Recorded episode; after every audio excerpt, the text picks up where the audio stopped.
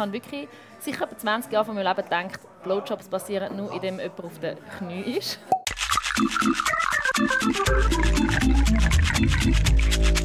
Das ist Wahrheit, Wein und Eisenring, das ehrlichste Gesprächsformat der Schweiz. Ich bin in der Ole, an der Zürcher Langstrasse.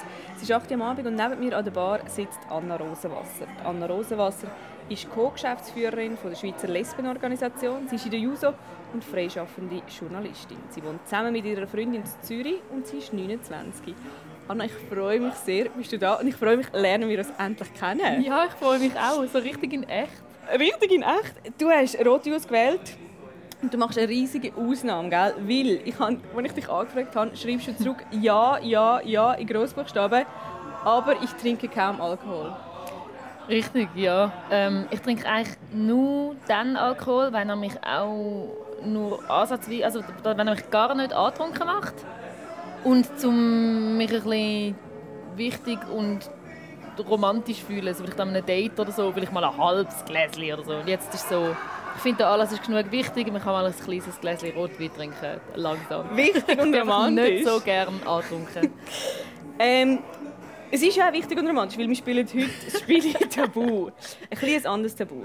Hier auf dem okay. Tresen hat es einen Stapel Karten. Auf diesen Karten stehen Begriffe, sogenannte Tabu-Themen. Du ziehst nach einer verdeckten Karte und über den Begriff, der draufsteht, reden wir. Das Gespräch dauert 45 Minuten. Außer du willst abbrechen, das ist absolut möglich. Es ist alles erlaubt in dieser Sendung, außer etwas ist tabu und das ist nicht die Wahrheit zu sagen. Aber zuerst stoßen wir an. Ich freue mich sehr, ist für dich heute wichtig und romantisch. Eine grosse Zum Ausnahme. Zum Wohl. mm. Rotwein ist schon etwas Feines. Wenn er keinen Alkohol drin hat, würde ich glaube häufiger trinken. Was ist denn dein Problem mit Alkohol? Ich habe den Zustand nicht gern. Ich glaube, ich werde zu einer schlechteren Zuhörerin und Gesprächspartnerin, wenn ich angetrunken, geschweige denn betrunken bin.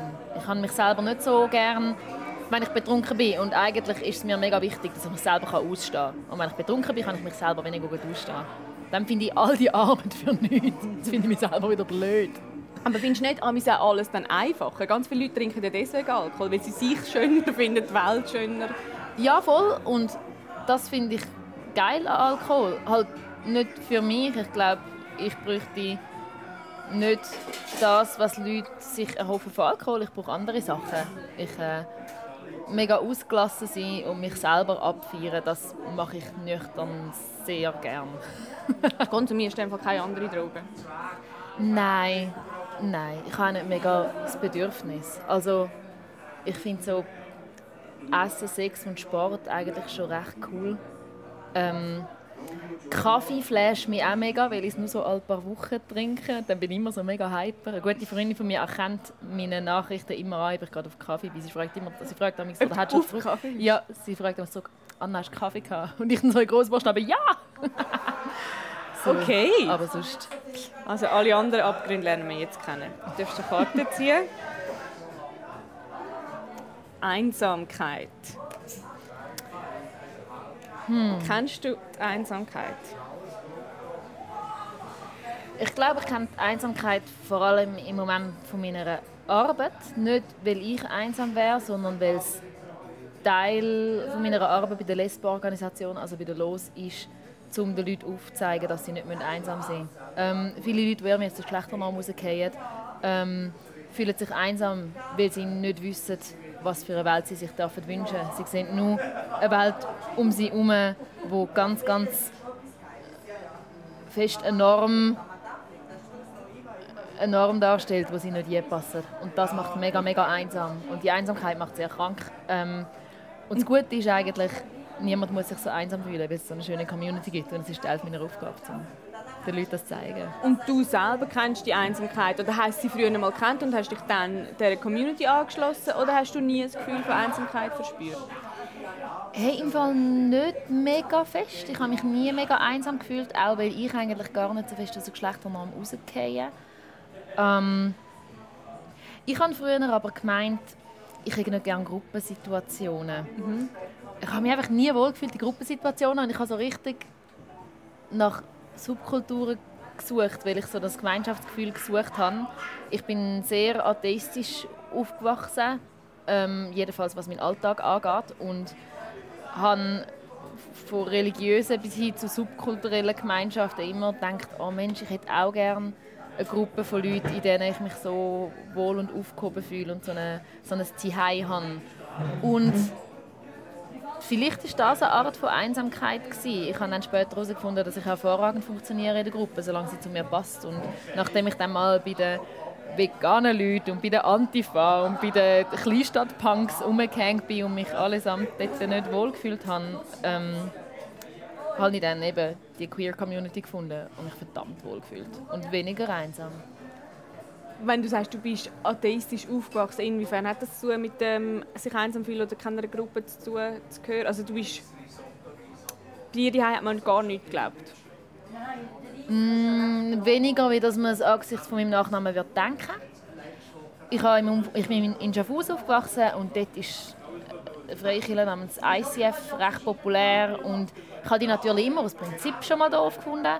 Ähm, aber dass die so jeden Sonntag sich getroffen haben und so eine Gemeinschaft haben, die über Blutsverwandtschaft hinausgeht, das habe ich, das habe ich recht beniden. Oder auch als Kind, wenn andere Kinder immer am Samstag in die Pfade gegangen sind, das habe ich auch beniden. Also irgendwie eine Gemeinsamkeit, wo, wo wiederholt stattfindet, das, das habe ich auch wollen. Und wieso bist du nicht in die Pfade zum Beispiel? Ich weiß gar nicht, warum bin ich nicht in Pfadi? Ja, ich war halt ein riesen Nerd. Gewesen. Ich habe so meine eigene Homepage gemacht. Ich bin ganz vor dem Kompi gehockt und habe Bücher gelesen und bin halt auch nicht mega, ich bin nicht ein mega sozialer Golf gewesen. So, ich glaube, Pfadi wäre jetzt nicht, wäre jetzt auch nicht die Art von Gruppensituation, wenn ich mich wohl gefühlt hätte. Ähm, eine Form von religiös motivierter Gemeinsamkeit habe ich dann so mit 19, 20 gefunden, als ich angefangen habe, mega regelmäßig auf Israel zu gehen. Mein Papa ist aus Israel. Ähm, und am Freitagabend gibt es dort einfach immer das Schabbat-Essen. Und was mich dort mega beeindruckt hat und bis heute mega beeindruckt ist, dass die Gemeinsamkeit über die Blutsverwandtschaft hinausgeht. Also, wenn jemand in der Stadt ist, wo du kennst, lädt die Person als Schabbatessen ein. Und klar sind deine Tanten und Onkel und Großmutter und Cousin und Cousinen dort, aber auch andere Leute, die dir aus anderen Gründen näher sind. Und das habe ich schon geil gefunden. Auch wieder die Regelmäßigkeit von am Freitagabend, egal ob du nachher in den Ausgang gehst oder nicht. Zuerst hocken wir doch kurz zusammen und ist zusammen zur Nacht. Und das ist wirklich geil. Oder spielt das Spiel. Sie haben noch eine nächste Karte. Das ist gut. Genau, zuerst einen Schluck, bevor wir da weitermachen. Nimm, nimm, nimm, nimm Rotwein. Findest du es gleich fein? Ich finde es fein. Ich, ich sage ja, wenn es kein Alkohol hätte. Ja, okay. Aber so wegen einem Glas knallt es jetzt auch nicht weg. nein, nein. Das ist auch nicht extra. Versagen, Versagen. Die große Angst vor dem Versagen in der Schweizer Gesellschaft. Kennst du die? Also gut. Ich glaube, das ist eh etwas Menschliches. Ähm, ich kenne es und ich habe es überhaupt nicht gern. Ich funktioniere am allerbesten dann, wenn ich das Gefühl habe, ich kann nichts falsch machen. In der Sek, so, als ich in der ersten Sek war und mich recht verloren gefühlt habe, hat es eine aus der dritten Sek und die war einfach immer mega lieb zu mir. Ohne Erklärung, ohne Kontext. Wir haben das sonst nicht gekannt. Die war einfach so lieb zu mir und angesichts von der habe ich immer das Gefühl gehabt, ich kann nichts falsch machen. In ihrer Anwesenheit habe ich aufgehört nervös zu sein, ich habe aufgehört Schiss haben, dass irgendetwas an mir falsch ist. Und erst, wenn mir jemand die Angst vor dem Versagen genommen hat, habe ich das Gefühl, kann ich wirklich mich entfalten Heute versuche ich im Umgang mit anderen Leuten, vor allem auch mit jüngeren Leuten, zum Beispiel aus der Community oder mit jungen Frauen im Spezifischen, die Person sein, die ihnen die Angst vor dem Versagen nimmt. Weil ich weiß, wie viel Freiheit und Kraft mir das gibt, um die Angst nicht mehr zu haben. Weißt du einen Moment, ob du mal voll versagt hast? Oder eine Sache, die du voll versagt hast? Hey, es kommt halt mega darauf an, nach welchem Maßstab. Nach konventionellen Maßstab muss man sagen, 50 von meinen Studiengängen bin ich rausgeflogen. Ich habe zwei Sachen studiert. Ich habe Politologie an der Uni Zürich studiert und ich habe Journalismus studiert in Winterthur an der Hochschule. Ähm, und dem Journalismusstudium bin ich nach vier langen Jahren kurz vor dem Abschluss rausgeflogen. Und ich weiß, dass das als Versagen gilt. Ähm, hat dich das mögen oder hast du es easy genommen? Es hat mich mögen. Ich bin mir nicht sicher, ob die Vergangenheitsform angebracht ist. Aber es prägt mich nicht mega fest. Ich habe eigentlich häufiger Angst vor dem Versagen im sozialen Kontext, dass ich mit Leuten nicht, kann, mit Leuten nicht kann umgehen kann. Ja, wir haben glaube andere Formen von Versagen mehr geprägt. Zum Beispiel? Hm, ich muss gerade ein bisschen überlegen. Oder echt einfach Schiss davor. Ich glaube, Versagen hat auch mega viel damit zu tun, was du als Leistung anschaust, oder? Und ich bin da ein rechter Millennial, wenn ich einfach selbst an Tagen, wo ich eigentlich keine Termine habe, mir eine Pendenzenliste mache. Und ich mache, ich, ich erledige die dann nicht. Und das ist jetzt sehr trivial, aber letztendlich fühlt es sich immer wie ein kleines Versagen an. Das ist natürlich Blödsinn. Es kann nicht sein, dass ich mich schlechter fühle aufgrund von einer Leistung, die mich als Mensch nicht allzu fest ausmacht. Das prägt mich aber so Sachen, so Formen von Versagen prägen mich vermutlich mehr, wie dass ich vor vielen Jahren, vielen, vielen Jahren äh, mal in einem klassischen Sinn versagt habe, nämlich innerhalb von meiner Ausbildung. Mhm. Also bist du einfach rausgefallen, weil die Noten sind schlecht sind, oder ist etwas anderes passiert? Äh, ich habe meine Bachelorarbeit verhauen. Ah, oh, okay. Voll. Ich bin amix nicht ein mega selbstdisziplinierter Mensch und ich einfach drum, bin einfach drum rausgeflogen. Ähm, und ist das schwierig gewesen? Also hat das dann wie in deiner Familie oder so... Hm. Hast du das rechtfertigen Zu einem Teil ja und zu einem Teil nicht. Heutzutage in meinem Umfeld, ich weiß nicht, ob es die Leute vergessen oder ob es ihnen egal ist oder ob sie es bewusst nicht aufbringen. ich bringe es einmal nicht auf. Ähm, ich bin damals, mein damaliger Freund hat mir, wo mir das passiert ist, im Streit gesagt, it's like you're setting yourself up to fail. Ähm, es wirkt auf ihn, wie wenn ich richtig darauf hinschaffe, dass ich versage. Und ich glaube, das, was mir am allermeisten geblieben ist von dem Erlebnis, ist der Satz. Und er hat sich später dafür entschuldigt, aber es ändert nichts daran. Das, der Satz macht mir Angst. Meinst du, das stimmt, dass du dich dass du darauf anlegst, zu versagen? Also hat es einen wahren Kern, was er gesagt hat? Uff, ich weiß nicht, ob das wirklich ernstzunehmende Psychologie ist, wenn man sich überlegt, dass man sich selber sabotiert in gewissen Belangen, weil man vielleicht, vielleicht Schiss hat, was ist, wenn man, wenn man tatsächlich Erfolg hat oder wenn man für sich kommt. Ich weiß nicht, dass es auf mich zutrifft, aber ich schließe es nicht aus. Und darum finde ich den Gedanken so unheimlich, dass man sich vielleicht unbewusst selber sabotiert. Aber du hast nicht Schluss gemacht mit ihm wegen dem Satz? nein, nein, voll nicht. Ähm, nein, nein, das hat einfach sonst nicht mehr geklappt. Das ist nicht wegen dem Satz. Gewesen. Okay, ziehen die nächste Karte. Aber ich habe tatsächlich Schluss gemacht mit ihm. Jetzt bist du ja mit einer Frau zusammen. Richtig, ja, mit der Florina. Seit schon? Zweieinhalb Jahre. Zweieinhalb ah. Jahre. Ah, Fetisch. Jetzt packst du, du fängst an lachen. Wieso fängst du an lachen, als wäre das so ein Thema, ja, das zu dir passt? In diesem Thema bin ich viel mehr daheim wie im Thema Versagen. Grossartig. Leg los. Was ist dein Fetisch? wow. Äh, ja, gut. Wir können auch das Säuferli dran an. Okay, komm, Säuferli. Ähm, Reden wir ja. allgemein über Fetisch. Wieso sind Fetisch gut oder nicht gut? Das Wort Fetisch früher nicht so sexualisiert wie heute. Heute verbinden wir das Wort Fetisch automatisch mit Sexualität. Was auch okay ist, finde ich. Ähm, ich finde Fetisch mega spannend, weil das Wort Fetisch beschreibt ja auch, dass es Sachen gibt, die uns anmachen, die als normal gelten. Und dann, dann gibt es Sachen, die uns anmachen, die gelten als so absurd, dass man sie muss als Fetisch anschauen muss. Und ich weiß nicht, wo die Grenze ist. Wo fängt ein Fetisch an und wo hört ein Fetisch auf? Wo fängt er für dich an und wo hört er auf? Ich glaube, ab dann, wo er spezifisch ist und man kann ihn in Wort fassen und die Leute gehen nicht von Anfang an davon aus, dass du es eh heiß findest. Zum Beispiel? Es gibt zum Beispiel in der schwulen Szene so einen Sportsockenfetisch. Ein Sportsockenfetisch? Ja, Mann ein Sportsockenfetisch. Mhm. Wo heisst, dass du, dass die Sportsocken... Männer in Sportsocken. Einfach grundsätzlich? Okay. Voll, das ist wirklich so, also scheint es auch an Partys und so. Ich bin nicht so viel an schwulen Partys, aber das scheint so. So etwas finde ich mega spannend. Was ich aber auch mega spannend und cool finde an Fetisch ist, es ist... Unterschiedliche Fetische haben konkrete Wörter, das heißt, du hast wie einen Anhaltspunkt dich zu orientieren, was, was findest du heiß, was willst du machen deinem Leben, was macht dich an. Und das ist hure gut, weil mega viele Sachen, die mit Sexualität zu tun haben, sind mega tabu. Und Fetische, dass sie existieren, dass es Wörter dafür gibt, enttabuisieren etwas, was ja eigentlich super ist, nämlich Anziehung. Gibt es auch, wenn du sagst, in der schwulen Szene gibt es den, den Sportsockenfetisch, gibt es in der mhm. Lesben-Szene auch einen Fetisch oder lustig, oder wo du speziell findest?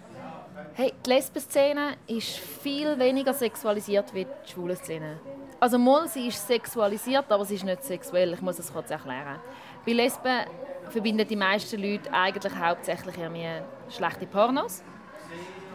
Und in der schwulen Szene ist Sex außerhalb von Beziehungen sehr viel offener gehandhabt wie, wie bei Heteros. Und bei Lesben nicht so. Einmal nicht da. Ähm, darum weiß ich jetzt nicht konkret. Ich, ich glaube, unterschiedliche Fetische sind jetzt nicht so etabliert in der Lesben-Szene, die ich kenne, wie in der schwulen Szene, die ich kenne. Gibt es Fetische, die du ausprobiert hast, wo du gemerkt hast, hm, das ist nicht für mich? ähm, hey, es gibt Sachen, die ich ausprobiert habe und gefunden habe, ah du nein, hat sich, äh, ist, ist lässiger gewesen, wenn ich es mir vorgestellt habe. Und das ist ja auch okay. Ich finde das mega interessant. Leute meinen mega häufig das, was einem in der Vorstellung anmacht, ähm, macht einem dann auch in echt an. Und das muss voll nicht sein, so funktionieren Fantasien nicht, so funktioniert unsere Sexualität nicht. Ähm, mich hat letztens Lesbe gefragt, hey shit, manchmal, manchmal schaue ich Pornos, wo Männer drin vorkommen, bin ich in dem Fall gar nicht lesbisch. Das ist eine mega verständliche Frage, aber ich habe gesagt, look, lesbisch kann heißen das, was du in der Realität, die Anziehung, die du empfindest gegenüber Personen. Ähm, und wenn das zu einem riesigen Teil Frauen sind. Außerdem schreibe ich Leute nicht vor, wenn sie sich lesbisch nennen sollen. Aber das, das ist, ist gerade zwar ein gutes Thema, wir gehen nachher zurück zum Fetisch. Ist gut. Weil vielleicht habe ich heute ein erzwungenes Coming-out. Mm. Du hast geschrieben... Oh nein, erzwungene Coming-outs sind schlechte Coming-outs. Eben, schau jetzt. Oh no. In deiner Kolumne nur weil Frauen übersexualisiert sind, findet sie nicht jeder heiß. Genau genommen nur Menschen, die auf Frauen stehen, Heteromänner zum Beispiel oder Lesben oder eben bisexuelle Frauen. Voll. Jetzt kann ich doch aber eine Frau heiß finden, scharf finden. Mhm. Ich würde aber von mir ziemlich klar behaupten, ich bin weder bi noch lesbisch. Mhm. Wo liegt der Fehler? Hm. Hm, mega schwierig. Die Frage ist ja, ab wann ist eine sexuelle Orientierung eine sexuelle Orientierung? Oder? Mhm. Viele Leute meinen, es fängt dort an, wo du etwas mit Leuten machst. Das ist Blödsinn. Sexuelle Orientierung ist das, was du empfindest, nicht das, was du machst. Ähm, eine Lesbe könnte mit zehn Männern schlafen und sie können trotzdem einfach lesbisch sein, weil ihr Empfinden gegenüber Frauen eine Anziehung enthalten, wo ihr Empfinden gegenüber Männern nicht enthalten. Dann ist deine Regel, du musst eine Anziehung verspüren. Ich glaube, das Problem sind allein schon die Regeln. Ich finde, in erster Linie muss einem mit einem Wort wohl sein. Wenn du nach einer Regel Lesbe wärst, aber du findest das Wort Lesbe mega schlimm, und so geht es sehr vielen Lesben, ähm, dann würde ich das niemandem... Ja, mega, mega. Ich glaube, alle Leute haben ein negatives Verhältnis zum Wort Lesbe. Es klingt so ein bisschen, so ein bisschen versaut, auf so eine ungute Art. Äh, und das ist kein Zufall, das liegt an einer sehr lesbefindlichen Gesellschaft. Ähm, das heisst, ich kann nicht eine, Les äh, eine Regel eine Lesbe machen. Ich kann, nicht, ich kann schon die Leute lesbisch machen, wenn man es sehr Mühe gibt. Aber ähm, ich kann nicht Regeln machen, wenn das eine Frau bei ist. Was ich aber sagen ist, es, ist so, es gilt als so normal, dass Frauen Sexobjekte sind, dass viele bisexuelle Frauen denken, es ist ja normal, alle stehen auf Frauen. Aber es gibt aber doch einen Unterschied. Anziehung ist ja mega unterschiedlich. Wenn du, du kannst eine Frau anschauen und denken, wow, sie ist so hot, aber du könnt, wirst dir nie im Leben wirst du sie anlangen und wenn das so ist und wenn du findest, hey, für mich ist das immer noch, für, für mich ist das hetero, dann ist das hetero. Also ich bin nicht, ich bin nicht Homo-Polizei. Ich komme nicht zu dir und sage, du musst jetzt dir das Wort «bi» auf den Oberarm tätowieren. Ich habe ich hab, ähm, die Aussage noch streng gefunden, ab dann, wenn du jemanden scharf findest. Also weil ich kenne ja auch ganz viele Männer, die ich als sehr heterosexuell empfinde, die andere Männer sehr hübsch finden oder schön finden was ich jetzt halt, finde, ja. jemand schön finde, wäre, gerade wenn man jeden, der jemand schön findet, gerade sehr krass dann wieder als bi- oder lesbisch beurteilt, dann, dann musst du theoretisch die ganze Welt in diesen Topf gehen. Hm. Also, Was auch okay ist, sind alle ja. bi, die ganze Welt. Das wäre aber recht, also ich glaube, sagen alle sind bi, was viele Leute tatsächlich so scherzhaft sagen, ist ein bisschen respektlos gegenüber homosexuellen und heterosexuellen Menschen. Aber Anziehung ist halt nicht einfach schwarz oder weiß. Man findet einfach einen Mensch mega fest nicht heiß oder mega fest heiß. Und darum ist es mega schwierig festzulegen, ab wann ist deine sexuelle Orientierung mhm. und wann ist es einfach nur so ein bisschen, dass man halt jemanden schön, schön findet. Wo ist die Grenze? Ich weiß nicht. Ich, ich finde, die Grenze ist ab dann, wo du willst mit jemandem wo du sexuell angezogen bist von jemandem. Mhm. Ich hätte jetzt gesagt, ab dem Punkt, wo du real willst, Sex haben mit dieser Person, dann hast du eine sexuelle Ausrichtung, die auf das Geschlecht geht. Aber jemanden schön zu finden, finde ich eigentlich hoffentlich... Ja, ja, nein, jemanden schön, schön finden ähm, ist nicht deine ähm, sexuelle Orientierung. Oder scharf finden... Aber ich weiß es auch nicht.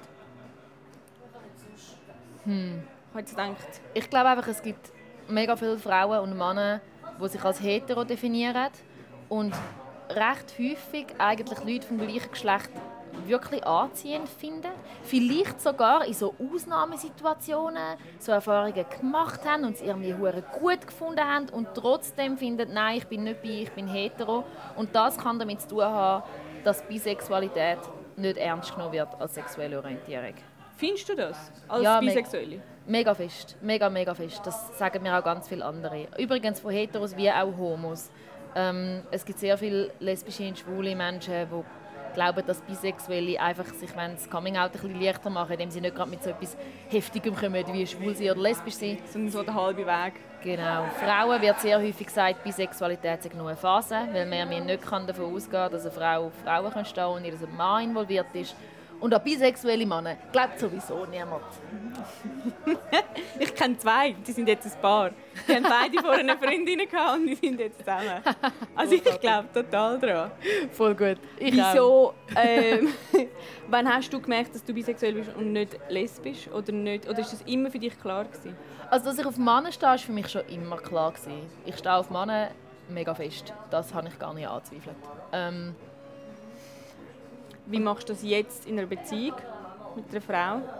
So wie das, das Leute machen in Beziehungen, wenn sie hier und da andere Leute attraktiv finden. Das ist in dem Sinne nicht, Haben die eine offene nicht Beziehung? anders. Ha, ha. Aber wir reden viel darüber.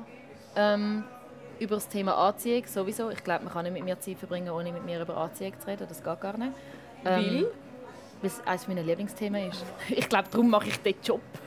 Ich glaube, ich mache den Job also, ich bin los nicht einfach, weil ich für Gerechtigkeit bin. Ich glaube, ich mache ihn, weil ich Anziehung etwas vom Besten finde auf dem Planeten. Ähm, und weil in der Schweiz über Anziehung viel zu wenig geredet wird. Ähm, das heißt, dass ich nicht lesbisch bin, das habe ich schon immer gewusst und nie anzweifelt.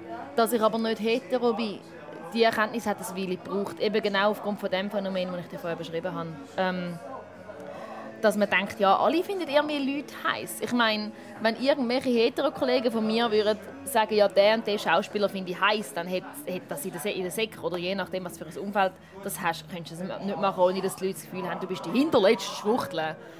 Aber wenn ich dann irgendwie mal mit so 17 gesagt habe, Megan Fox finde ich also schon noch heiß, dann hat niemand auch noch blinzelt, obwohl ich bis heute nicht weiß, warum ich damals Megan Fox heiß Findest du nicht heiß? Ha, mega nicht. auch sehr spannende Anziehung, dass sich sich verändern kann. Übrigens auch die sexuelle Orientierung, das passiert Leuten auch noch bei dir. Ja, aber ist dann, hast du ja irgendwann wie müssen über das heiß finden auch eine sexuelle Anziehung verspüren. Das ist ja schon ein Schritt. Also zwischen ja. einem Superstar heiß finden und ich möchte mit dieser Person schlafen, gibt es ja schon noch, finde ich jetzt. Also, ja, voll. Ja, voll. Ähm, und es passiert mega vielen Queers und mir glaube auch, dass man gleichgeschlechtliche Anziehung als solche gar nicht einordnen kann, sondern denkt, ja, ich bewundere die einfach mega fest oder ich habe die einfach mega fest gern oder irgendwie so und im Nachhinein merkt nein, das, was du empfunden hast, das ist eigentlich eine romantische oder eine sexuelle Anziehung. Das ist mir glaube schon ein bisschen auch so, auch so gegangen und entsprechend ähm, hat es mir schon ein bisschen länger gedauert. Also ich bin dann auch noch ähm, mega glücklich verliebt in einer langjährigen Beziehung mit meinem Mann, also in einer ähm, monogamen Beziehung, so dass es jetzt nicht eine große Rolle gespielt hat. Und dann nachher habe ich es dann mal, und nachher es dann mal gecheckt. Wir gehen mal schnell zurück zum Fetisch. Das ist gut. Ein Fetisch, den du interessant findest, wenn du mir deine Fetische nicht hm. so direkt verraten Ja, meine Fetische sind glaube weniger interessant, wie dass man sich das wünschen ähm, Weil du keinen hast? Hm, ich glaube, ich habe schon Fetische. Ähm, die BDSM-Szene als Ganzes finde ich ein mega interessantes Phänomen. Und zwar, weil man, also BDSM steht für, ähm, oh wow, jetzt muss ich es erklären, um mich daran erinnern, was Buchstaben stehen. Äh, Bondage, Dominance, Submissive ähm, ähm, ah, und Sadomaso, genau. Ähm, und das Interessante an dieser Szene ist, dass sie sehr viel über Konsens redet. Ab wann ist Sex okay, ab wann nicht. Wie können wir dafür sorgen, dass alle Involvierten wirklich immer dabei sind und man keine Grenzen überschreitet. Und die BDSM-Szene, also die Fetisch-Szene in dem Sinn, redet sehr viel fairer und intensiver über Grenzen wie Leute, die ihr eigenes Sexualleben als viel normaler wahrnehmen. Also in unserer alltäglichen Gesellschaft reden wir viel zu wenig darüber, ja zu sagen und Nein zu sagen zu sexuellen Aktivitäten, wie innerhalb von dieser Szene, der Fetisch-Szene, die als abartig und irgendwie so ein bisschen Bad Guys gelten. Und das ist, glaube ich, das, was ich an Fetischen auch sehr interessant finde. Hast du das Gefühl oder hast du selber schon erlebt, dass wie Grenzen überschritten worden sind, aber weil sie nicht klar deklariert worden sind ähm, oder weil, du, weil man wie nicht einen Konsens gefunden hat, nicht irgendein Wort abgemacht hat, sondern mhm. es ist so unter «wir haben ja normalen Sex» gelaufen? Ja, ich glaube, das Phänomen ist auch für herkömmlichen Sex leider mega, mega häufig. Wir, uns wird halt nicht beigebracht, klar Ja und klar Nein zu sagen oder einmal nachzufragen. Ähm, niemand bringt uns bei, dass es beim Sex nicht nur praktisch und auch hot kann sein, zum sagen, hast du das gern, sondern auch einfach notwendig. Ähm, darum ja, ist das leider huren alltäglich. Also da muss man gar nicht mehr bis in die BDSM-Szene, weil eben die haben es eigentlich mehr im Griff wie die sogenannten Vanillas aus der BDSM-Szene nennt man ja Leute, die nicht kinky sind, die nicht Fetische haben, Vanillas. ähm, ja, da muss man gar nicht erst bis zu den Kingsters gehen. Als bisexuell hast du ja mit Männern und Frauen ähm, Sex gehabt. Gibt es da grosse Unterschiede? Wahrscheinlich Machtverhältnis ist rein unterschiedlich hm. von der Anlage. Also ich meine, es gibt bisexuelle Leute, die nur mit einem Geschlecht Sex haben oder mit, mit keinem. Aber bei mir ist es schon der Fall, dass ich mit mehreren Geschlechtern Sex hatte. Ich glaube, beim Sex zwischen Mann und Frau sind halt die Rollen mega festgefahren. Jede Serie, die du jemals geschaut hast in den letzten 30 Jahren, hat drin, wie das Frauen und Männer sich zueinander verhalten und hat drin oder jede Werbung, die du siehst, sprüht nur schon davon, wie das Männer und Frauen zueinander stehen und unser Sex ist mega fest von dem geprägt. Ähm, ich meine, es gibt Leute, die laufen einfach mit so Witz Blowjob-Liebli durchs Land. Wo übrigens immer darstellt, dass Frau auf den Knie ist beim Blowjob. Ich habe wirklich sicher etwa 20 Jahre von meinem Leben gedacht, Blowjobs passieren nur, indem jemand auf den Knie ist. ja. Also wir haben so eine mega eingeschränkte Vorstellung von Sex zwischen Mann und Frau. Und das Praktische daran ist, äh, wenn du Sex hast zwischen Frau und Frau, bist du viel freier, weil du hast die Normen nicht so präsent. es ist ein bisschen anstrengender, finde ich persönlich, um aus sexuellen Normen auszubrechen zwischen Mann und Frau wie aus sexuellen Normen ausbrechen ähm, zwischen Frau und Frau. Weil es grundsätzlich einfach auch weniger gibt, ja. Ja, und weniger präsent. Gehen wir zur nächsten Karte? Ja. Oder möchtest du noch mehr über Fetisch erzählen? Hey, nein, nein, wenn ich will, dann können wir bei jedem Thema wieder zurück zu Fetisch. Das ist äh, kein Problem. Die nächste Karte. Ui, ein rechter Bruch. Angst. hm, ähm. Vom Sex zu der Angst. Kennst du die Angst? Kennst du Angstzustände? Ähm, hey, leider. Ich habe so eine, so eine halbherzige Angststörung-Diagnose. Das heißt, ich habe dann Angst, wenn sie vermutlich gar nicht angebracht wäre. Ähm, also es sind etwa zwei Jahre, ich hatte das vorher voll nicht. Ähm, ich habe mir das früher noch voll nicht vorstellen Ich habe mehrere Leute in meinem Umfeld, die Angststörungen haben und mir das irgendwann erzählt haben. Übrigens, wie so eine Art Coming-out-Situation ist das gewesen weil es ein mega Tabuthema ist. Es gibt so viele Leute mit Angststörungen und man redet halt nicht darüber. Und wenn sie mir davon erzählt haben, dann konnte ich mir Angststörungen nie recht vorstellen. Und dann habe ich selber eine bekommen und ich würde es jetzt glaube so beschreiben, dass es wie ich meine, unser, unser Körper hat wie eine Alarmanlage. Zum Beispiel, wenn du mit dem Velo schier einen Unfall machst, oder? dann ist dein ganzer Körper und dein ganzer Kopf so «Oh shit!» und auch nachher, also ein paar Minuten lang so «Oh shit, oh shit!» und dann ist es gut. Ähm, und ich empfinde Angststörung so, als hätte ähm, als hätte die Alarmanlage einen Wackelkontakt und du hast plötzlich so mega random das «Oh shit» Gefühl, teilweise in Kopf. So würde ich es beschreiben, dass die eigene Alarmanlage Wackelkontakt hat. Und das ist plötzlich gekommen. Du hast plötzlich in Sinn wirklich eigentlich harmlose Situationen Angst mhm, aber es ist, also, man kann es relativ gut nachverfolgen. Ich habe mal ein mega blödes Erlebnis in einem Einkaufszentrum in Tel Aviv in Israel ähm, wo ich so einen Fehlalarm gekommen bin und Leute haben mega fest Schiss gehabt und ich auch mega fest. Ich habe gemeint, ich muss sterben. Recht lang, also vielleicht so 20 Minuten lang oder so. 20 Minuten lang also, meinen, wir müssen sterben. Sirene los und... Es ist oder? keine Sirene los, aber Leute sind panisch im Einkaufszentrum umgerannt, haben gesagt, Anschlag und wir haben das so versteckt und so. Es ist, uh, das ist mega, mega schlimm gewesen. Ähm, und ich habe das seitdem, also ich glaube, mein Kopf ist und mein Herz sind nicht hinterhergekommen mit Verarbeiten, dass ich dort nicht in einer realen Gefahr war. Und seitdem habe ich manchmal in meinem Alltag das Gefühl, ich sei in einer Gefahr, wenn ich überhaupt nicht in einer Gefahr bin. Und wie gehst du damit um oder wie bekämpfst du die Angststörung? Das, was mir am wichtigsten ist, das, was ich jetzt mache. Ich rede nämlich einfach darüber. Es ist zwar hure Team, weil es hat ja damit zu tun, dass man ähm, man hat ja dann eine verschobene Wahrnehmung von der Realität. Und das ist ja das, was die Leute sich unter Psycho vorstellen. Oder? Psychos sind im Klischee immer die, die die Realität nicht mehr checken. Und wenn meine Alarmanlage kaputt ist, dann checke ich die Realität gerade auch nicht. Zum Beispiel, wenn es plötzlich eine mega laute Baustelle ist und ich habe das Gefühl, das bedroht mich jetzt an meinem Leben, dann ist das, äh, entspricht das schon recht fest der Vorstellung, die man vom Psycho. Aber ich glaube, darüber reden und das ähm, enttabuisieren, das hilft mir mega fest, weil dann ich nämlich auch mit Leuten darüber reden kann, ähm, wo es auch so geht. Aber auch Leute das kann erklären, sodass sie auf mich Rücksicht nehmen können, wenn ich gerade einen nervösen Tag habe. Also was passiert denn mit dir? Du bist einfach total nervös oder du bist, wenn jetzt mhm. wieso du ja nervös, Angst hast, ohne dass ja voll ähm, unkonzentriert, ähm, so dass ich wie von vielen anderen Bewegungen oder vor allem auch Geräuschen ähm, abgelenkt bin. Ähm, und es ist halt anstrengend. Ich meine, wir alle kennen es, Angst haben ist anstrengend. Manchmal ist man nachher total erschöpft. Ähm, das gilt auch für Angst, wo, wo ohne reale Gefahr ähm, passiert. Wann ist ja. das letzte Mal passiert? Oder ist es schon lange her? Hm. Du, das ist im Fall nicht, es sind nicht so konkrete... Es ist manchmal so ein bisschen phasenweise. Dann hast du einfach so ein paar Tage hintereinander. Zum Beispiel Reisen löst das recht fest in mir aus. Und dann, ähm, dann sitze ich im Nachtzug auf Berlin und er haltet irgendwie an, es ist keine Haltestelle und meine Alarmanlage hat Wackelkontakt und sagt, das ist das Ende. Das bedeutet nichts Gutes. Aber äh, Spoiler, es bedeutet etwas Gutes. Alles ist gut, ich bin auf Berlin gekommen und auch wieder zurück. Ich habe währenddessen einfach hier und da ein bisschen Angst gehabt. Aber ich glaube, das Enttabuisieren und darüber reden ist natürlich nicht das Einzige, was man machen sollte. Wenn man so etwas empfindet, dann äh, muss man Therapeutin oder Therapeuten durchprobieren, bis man jemanden hat, der ähm, zu einem passt. Das ist mega wichtig. Das versuche ich auch ähm, hier das und da thematisieren.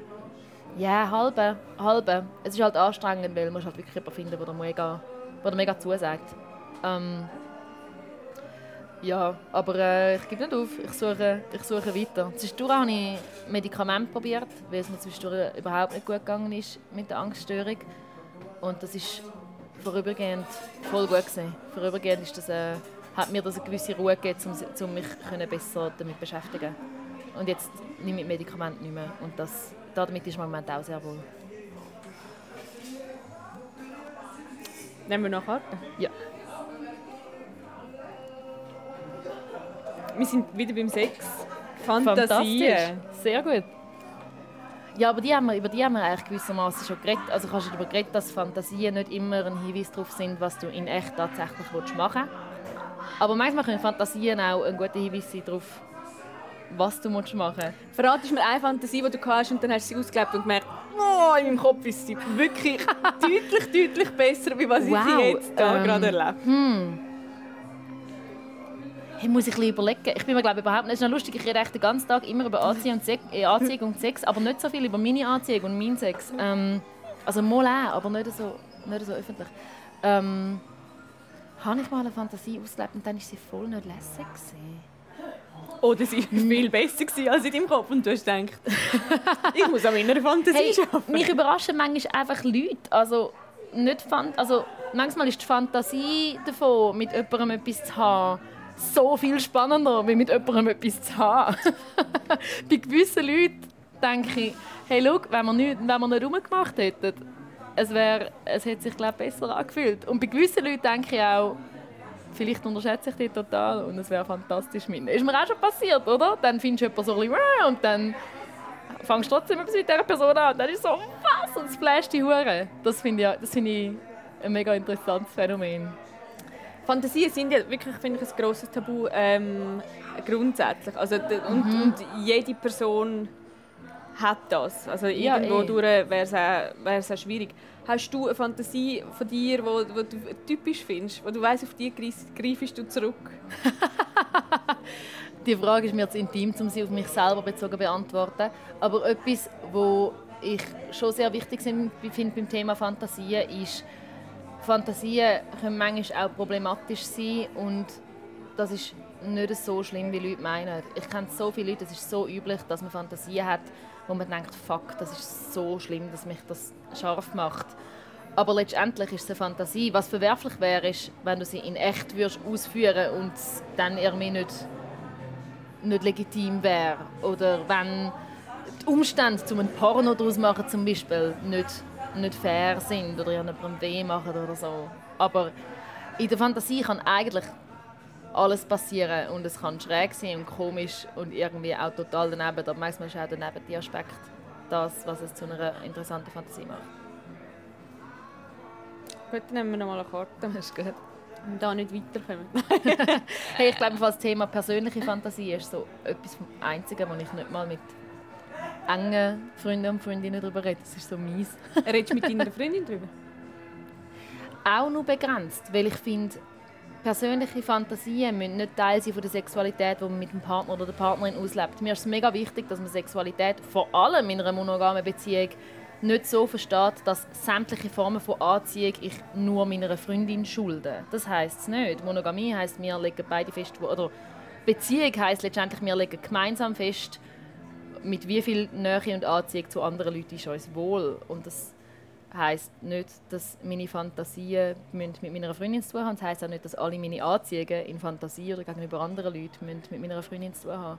Und das ist auch etwas, wo ich glaube, wird einem nicht so beigebracht. Und es ist mega schön, dass ich mit meiner Freundin sehr viel über das rede und mir da alles mega wohl ist.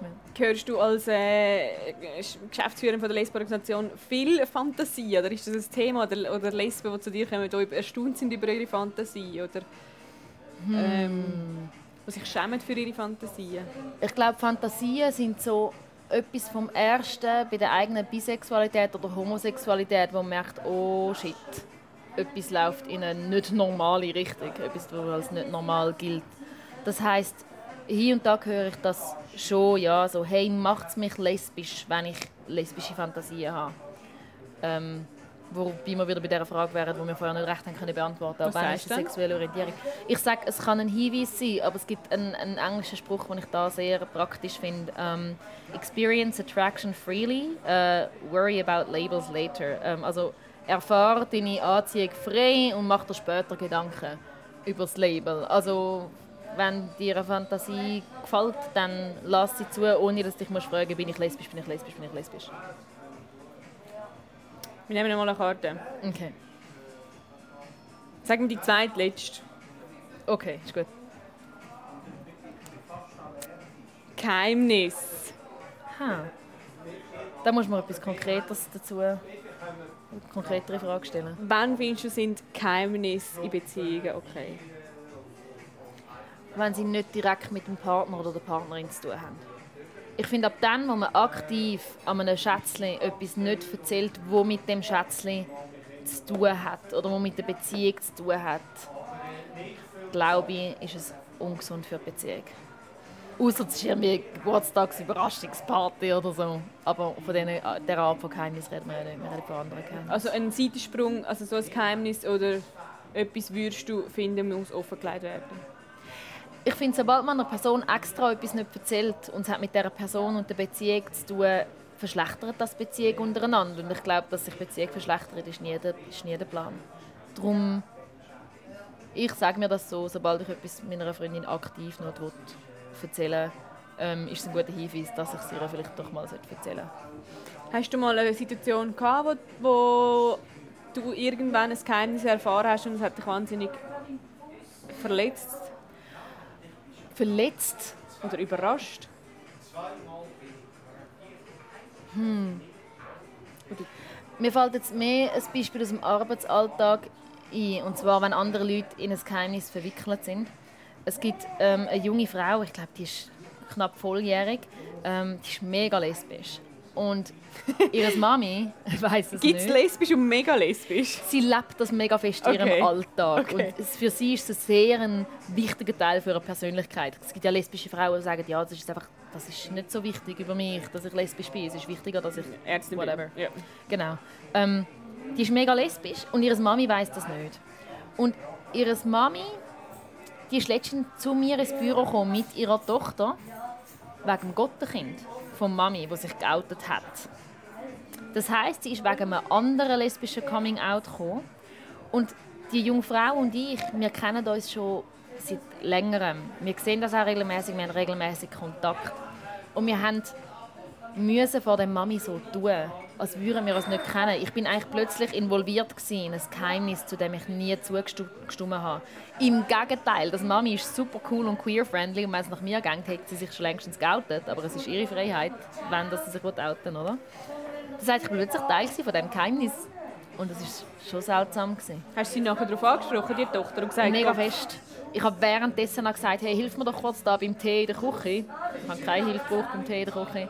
Mit der Küche und habe gesagt, hey, deine Mami ist super cool und es würde alles besser machen, wenn du dich outen würdest. Nachher hatte ich ein schlechtes Gewissen, gehabt, weil Druck ausüben auf jemanden, um sich zu outen, ist auch nicht ganz koscher. Aber es hat wieder mit dem zu tun, was wir vorher gesagt haben, über das Thema Geheimnis. In dem Moment, wo du ein Geheimnis hast von einer Person und es hat mit dieser Person zu tun, ist es wahrscheinlich gescheiter, es dieser Person zu sagen, weil es die Beziehung verbessert. Also, wenn man nicht in unmittelbarer Gefahr ist bei einem Coming-out, weil die Eltern mega homofindlich sind, was leider sehr häufig vorkommt. Wenn man nicht in dieser Gefahr ist, dann empfehle ich eigentlich immer, sich zu outen, weil aller, allermeistens verbessert das Verhältnis zu dieser Person, weil man mehr an sich selber sind. Wir nehmen die letzte Karte. Das ist gut. Drogen. Alkohol, hast du gesagt, sei nicht deine Drogen? Alkohol ist nicht nur nicht meine Droge. Ich finde auch, Alkohol ist die schlimmste Droge. Weil bei allen anderen Drogen nennt man es Drogen und bei Alkohol ist es einfach nur eine Punchline. Wie betrunken das man ist, ist das normalste Smalltalk-Thema auf dieser Welt und es ist generationenübergreifend. Ich behaupte, der ganze Westen hat das Alkoholproblem. Ähm, und das ist total schwierig zu lösen, weil das ganze Nachtleben beruht darauf, dass wir ein Alkoholproblem haben. Das ganze Nachtleben beruht darauf, dass wir zu viel trinken. Wenn wir alle in den Ausgang gehen und vielleicht ein Bierli und ein Gläschen Wein trinken und dann leicht angeheitert wieder heim spazieren, können das Nachtleben nicht überleben. Und das ist unser Problem. Was wäre die Lösung? Ein Nachtleben, das finanziell nicht vom Alkoholkonsum abhängig ist. Aber dazu müsste das Nachtleben von einem anderes Geld bekommen, zum Beispiel von der Stadt oder von einem Staat. Und das ist etwas, was nicht so fest passiert in der Kulturpolitik. Du hast gesagt, du hast dich auch nicht gerne im Zustand von betrunken. Gibt es einen Zustand, ja. einen Rausch, den du gerne hast? Oh Gott, ich liebe so viele Arten von Rausch. Wow. Ähm. Oder ein, ein mit einer Substanz jetzt? ah, mit... Hm. Kiffst du? Ha, mit einer Angststörung kiffen ist ein heißer. Dann nimmst du in dem Fall auch nicht irgendwie Nein, ich kann vorher nicht. oder ich Koks oder... Ähm, also, nein, voll nicht. Also es macht mich halt nicht an. Ich Hast du noch nie eigentlich noch... Nein, ich habe schon gekifft früher, aber es ist so gar nicht meins. Ich tue so gerne näher entwickeln zu Menschen, indem ich intensive Gespräche führe. Wenn ich bekifft bin, habe ich das Gefühl, ich kann weniger intensive Gespräche führen. Ähm, das habe ich nicht gern. Es Kiffen verlangsamt mich. Ich nicht so sagen. Ich kann es ja, ganz intensive Gespräche führen, wenn ich okay. Vielleicht merkst du, ich rede glaube eher schnell. So. Mhm. Ich rede ein bisschen schneller wie der Durchschnitt wahrscheinlich. Ähm, und ich habe das Tempo gern. Mhm. Ich möchte es nicht verlieren. Ich glaube, Kiffen will mich oben runterfahren. Und ich will gar nicht oben runterfahren. Mhm. Einmal nicht, wenn ich Leute näher kommen ähm, Nein, ich habe keine andere Rüsche durch Drogen, klassische Rüsche, die ich besonders, also die ich schon erfahren habe oder die ich auch lese finde. Auch nicht mal so die mich reizen. Mit LSD haben wir schon ein paar Leute in meinem Leben so ein vorgeschwärmt und ab, und ab dem Punkt, wo ich gedacht habe, hm, könnte eigentlich noch interessant sein, sind sie so ein bisschen pushy geworden. Ich fand, also komm, probier jetzt und ab dann ist für mich eh so, okay, ciao, ich bin weg. Ab dann, wo es ein sozialer Druck ist, dass ich muss eine Droge ausprobieren muss, hören sie mich eh mega ab. Darum, nein. Kaffee finde ich geil. Ritalin ist schön, um sich zu konzentrieren. Das habe ich aber auch tatsächlich verschrieben. Ähm, du hast verschrieben? Ja, ja, voll. Wegen... Ich nehme nicht Ritalin, um im Ausgang gut, gut drauf zu sein. Ich kann im guten Gay-Ausgang zum gut drauf sein, mit Leuten, die ich gerne habe. Zum wie kann man sich Ritalin verschreiben lassen? Wegen ADHS? Wie? Wieso, wie kann man sich Ritalin verschreiben lassen? Ja, nicht, ich lasse mir nicht Ritalin verschreiben, damit ich Ritalin bekomme. Ich habe eine ADS-Diagnose und habe Ritalin verschrieben bekommen. Okay. Ich habe es ausprobiert und es funktioniert für mich recht gut. Zum, ob, zum Lernen? Oder? Ja, voll. Zum eigentlich all das wegmachen, was wir beim Thema Versagen besprochen haben. Ähm, wenn ich Ritalin nehme, dann kann ich ein bisschen geordneter arbeiten und fühle mich am Ende des Tages nicht wertlos, weil ich nichts geschafft hätte. Aber ich nehme es sehr selten. Ich nehme es sehr selten. Ich habe es daheim und nehme es nur dann, wenn ich merke, heute ist mein Kopf nie. Findest du ADHS ähm, beeinflusst dein Leben? Hey, ich muss zugeben, die Diagnose ADS ist eher neu und ich habe mich noch nicht so damit beschäftigt, um wirklich irgendwie für mich bestimmen, wie wichtig ist das. Ähm, Glaube ich dieser Diagnose überhaupt? Wer weiß? Vielleicht ist meine Konzentration einfach ein bisschen anders. Wenn ich einen Text schreibe, dann habe ich kein Konzentrationsproblem. Ich kann zwei Stunden am Stück einen Text schreiben und hyperkonzentriert sein. Bei allem anderen nicht. Vielleicht habe ich einfach sehr eine spezifische Konzentration. Ich weiß es nicht. Ich also seit wann hast du die Diagnose? Noch nicht mega lang. Vielleicht ein halbes Jahr. Seit einem halben Jahr hast du die ja. ADHS-Diagnose? Und ja. wie bist du auf das gekommen, dass du das könntest haben? Ich bin überhaupt nicht darauf gekommen, dass ich es könnte haben. Ich habe meiner Therapeutin erzählt, wie mein Arbeitsalltag so aussieht. was ist denn dran? So, irgendwie, was hat ihr das Gefühl gegeben, hm, das könnte man vielleicht mal abchecken? Das müsstest sie fragen, nicht mich. Oder vielleicht, dass mir Struktur häufig fehlt. Ich kann mir nicht selbstverständlich Struktur schaffen. Ähm, das fällt mir auch schwer. Vielleicht das, in einem Maß, wo vielleicht das nicht normal gilt. Ich habe mich sehr, sehr gefreut, hast du heute eine grosse Ausnahme gemacht und wie ein Glas Rotwein Okay, ich schaue, wie viel Rotwein ich getrunken habe. Dreimal dran Drei Schlücke. ähm, und bist du mein Gast gewesen? Danke dir. Cheers.